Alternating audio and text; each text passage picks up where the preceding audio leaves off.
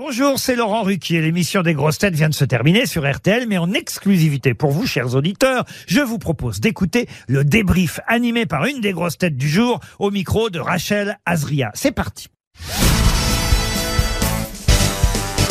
Bonjour Marcela Yacoub. Bonjour. Comment s'est passée cette émission? C'était très bien passé. Euh, Vite, trop vite. Ah bon 2h30 quand même. Euh, vos voisins de table, Jérémy Ferrari et Stéphane Plaza, euh, ont été gentils? Ah oui. Enfin, ici, personne n'est gentil en réalité. Ils sont tous très méchants, mais disons que dans le, dans le cadre de la méchanceté, ils étaient, ils étaient pas trop méchants en fait. Et ils vous font rire? Oui. On, on va Énormément. parler de Stéphane Plaza à la fin de, à la Oui. fin de, de ce débrief, mais euh, il dit aussi beaucoup, beaucoup de bêtises. C'est ça qui vous fait rire? Ah non, je pense que lui, il est, euh, c'est comme un être euh, à part. Moi, je pense que c'est un ange. On a appris euh, sa fortune à Stéphane Plaza dans l'émission. C'est une estimation à peu près 31 millions d'euros. Vous en pensez quoi? Que c'est pas assez. Ah, c'est pas assez pour lui? Non. C'est parce que les gens l'aiment tellement que je pense qu'ils ils sont contents qu'il ait autant d'argent, le, la- les publics. hein. Vous avez été euh, très forte aujourd'hui dans l'émission, à l'inverse de, de Stéphane Plaza. Qu'est-ce que vous aimez comme question, avoir comme question dans, dans l'émission? Euh, Des questions peut-être plus littéraires? Oui, peut-être, parce que c'est le, le- la différence un tout petit peu que je peux faire avec euh, mon, mon background, parce que Mm. j'ai je connais rien du, du reste. Je n'ai pas la télé, je ne suis pas née ici, alors je suis un peu comme un extraterrestre. Alors la seule euh, la seule chose qui me lie un peu à, quelque chose de commun, c'est la, la littérature, l'histoire, la culture, enfin voilà. Alors le reste, je connais très peu. La- L'actualité, vous la lisez pas, par exemple? Oui, je lis les journaux, mais je n'ai pas la télé. Alors du coup, je n'ai- enfin, je lis euh, en gros deux trois fois par semaine les, les journaux, mais c'est pas du tout la même chose que d'avoir la télé. Alors je suis un peu comme déconnectée. Vous le disiez, vous n'êtes pas né en France, vous êtes né en, en Argentine. Oui. Vous y allez souvent ou Non, jamais. Jamais depuis que vous êtes euh, revenu Ah, en euh, France? non, depuis 20 ans que je ne suis pas allée parce que je me suis fâchée avec ma mère. Je, je n'ai jamais mis un pied. J'adore toujours la langue, l'espagnol, enfin bon. Mais euh, je suis complètement coupée de mes racines, en fait. Et, Et vous aimeriez retourner euh, en Argentine? Non. Pour le pays, non? Non. Vous êtes né en France. Marcella, vous avez rejoint les grosses têtes en 2014 avec Laurent Riquet. C'était son arrivée en 2014. Oui, Vous avez la fait- première émission. Première émission ensemble. Oui. Euh, vous avez un souvenir de, de cette émission? J'étais terrorisée. Parce que je savais pas, j'avais jamais écouté euh, Bouvard avant parce que je lui dis, je, je suis pas, ma culture est complètement, enfin ma culture, je ne savais même pas que ça existait. Hmm. Alors que les gens qui sont nés en France, tout le monde connaît euh, les grosses têtes, Ouais. connaissait les grosses têtes de Bouvard. Moi, je savais même pas ce que c'était en fait. Et du coup, j'étais là, je savais même pas comment ça, je savais pas qu'est-ce qu'il fallait dire ou pas dire ou. Mais comment, comment Laurent vous, a contacté, vous a proposé ce poste? Une fois, il m'a invité à une émission, à son émission du samedi soir pour un livre que j'avais sorti. Et là, il m'a dit quelque chose extraordinaire. Je vous dis un peu avant, je vais vous expliquer pourquoi c'est extraordinaire. Parce que mes parents m'ont toujours dit, il faut jamais que tu parles en public parce que tu as une voix affreuse. Alors, moi, toute ma vie, j'ai eu peur de parler en public à cause de ça. Et lui, quand je suis allée à son émission, il m'a dit, toi, tu as une voix de radio, c'est formidable, il faut que tu viennes. Et moi, ça, je sais pas, c'était comme si on vous avait dit toute ta vie, vous êtes monstrueuse, de ça, et tout d'un coup, quelqu'un dit, ah, voilà, là, vous avez une jolie voix. Et moi, ça m'a tellement bouleversée parce que c'était comme un, comme un, complexe oui, un complexe. C'était mes parents méchants parce que me dire à moi que j'ai une voix horrible, c'est quand même. Mes parents étaient un peu méchants de me dire ça. Et du coup, ça m'a beaucoup libéré la parole, en fait, hein, dans d'autres espaces aussi. Parce que moi, moi, je m'exprimais tout le temps par écrit, en fait. Oui, c'est ça, c'était plus facile pour vous.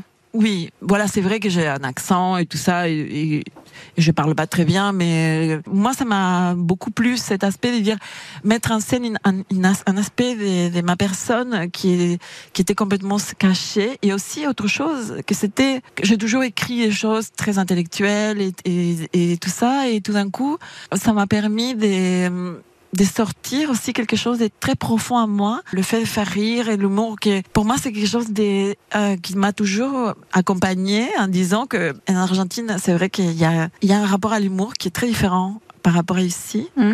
Les gens adorent faire rire comme une gentillesse. Il faut lui faire rire pour lui rendre un peu la, la journée plus sympathique, etc.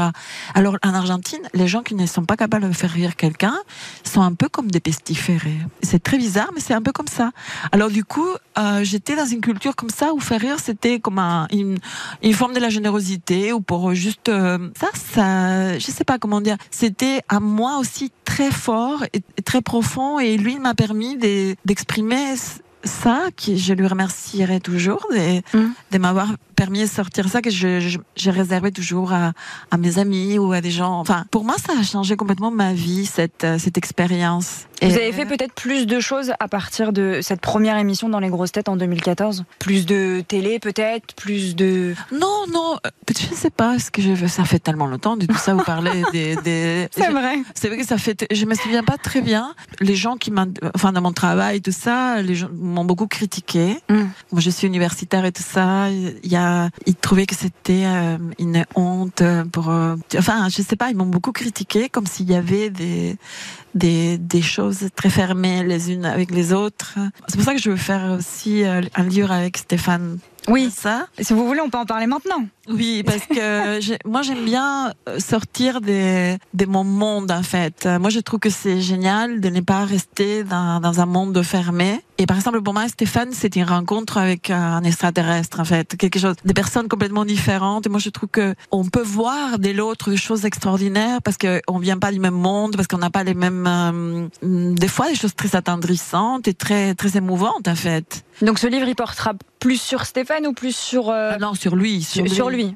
Non, sur lui, parce que je, je trouve eh, que sont des gens d'une innocence. Mm. Et que- C'est pour ça que j'ai dit qu'ils sont des anges, parce que c'est comme, ils sont comme très innocents et, et ils sont dépourvus de méchanceté aussi, et qui font des choses dans une- comme si c'était des aveugles qui marchaient au milieu d'une foule, et que les choses marchent par, parce qu'ils ils ont quelque chose comme ça, comme cette espèce des, des comme s'ils avaient été bénis par, par Dieu, par un Dieu, je, je crois pas un Dieu, mais je sais pas, quelque chose de magique qui fait que les autres sont attirés par cette espèce d'innocence et de bienveillance et, un petit grain de folie aussi. Et, c'est rare de, voir dans- n'importe quel milieu de gens aussi. Je parle là des plutôt enfin Stéphane pour parler, je parle pas des deux parce que là les projets c'est avec Stéphane. Des gens tout en étant aussi innocents puissent faire autant de choses et que c'est-à-dire qu'il faut pas être un requin forcément pour que les choses marchent dans une vie. Je suis d'accord avec vous.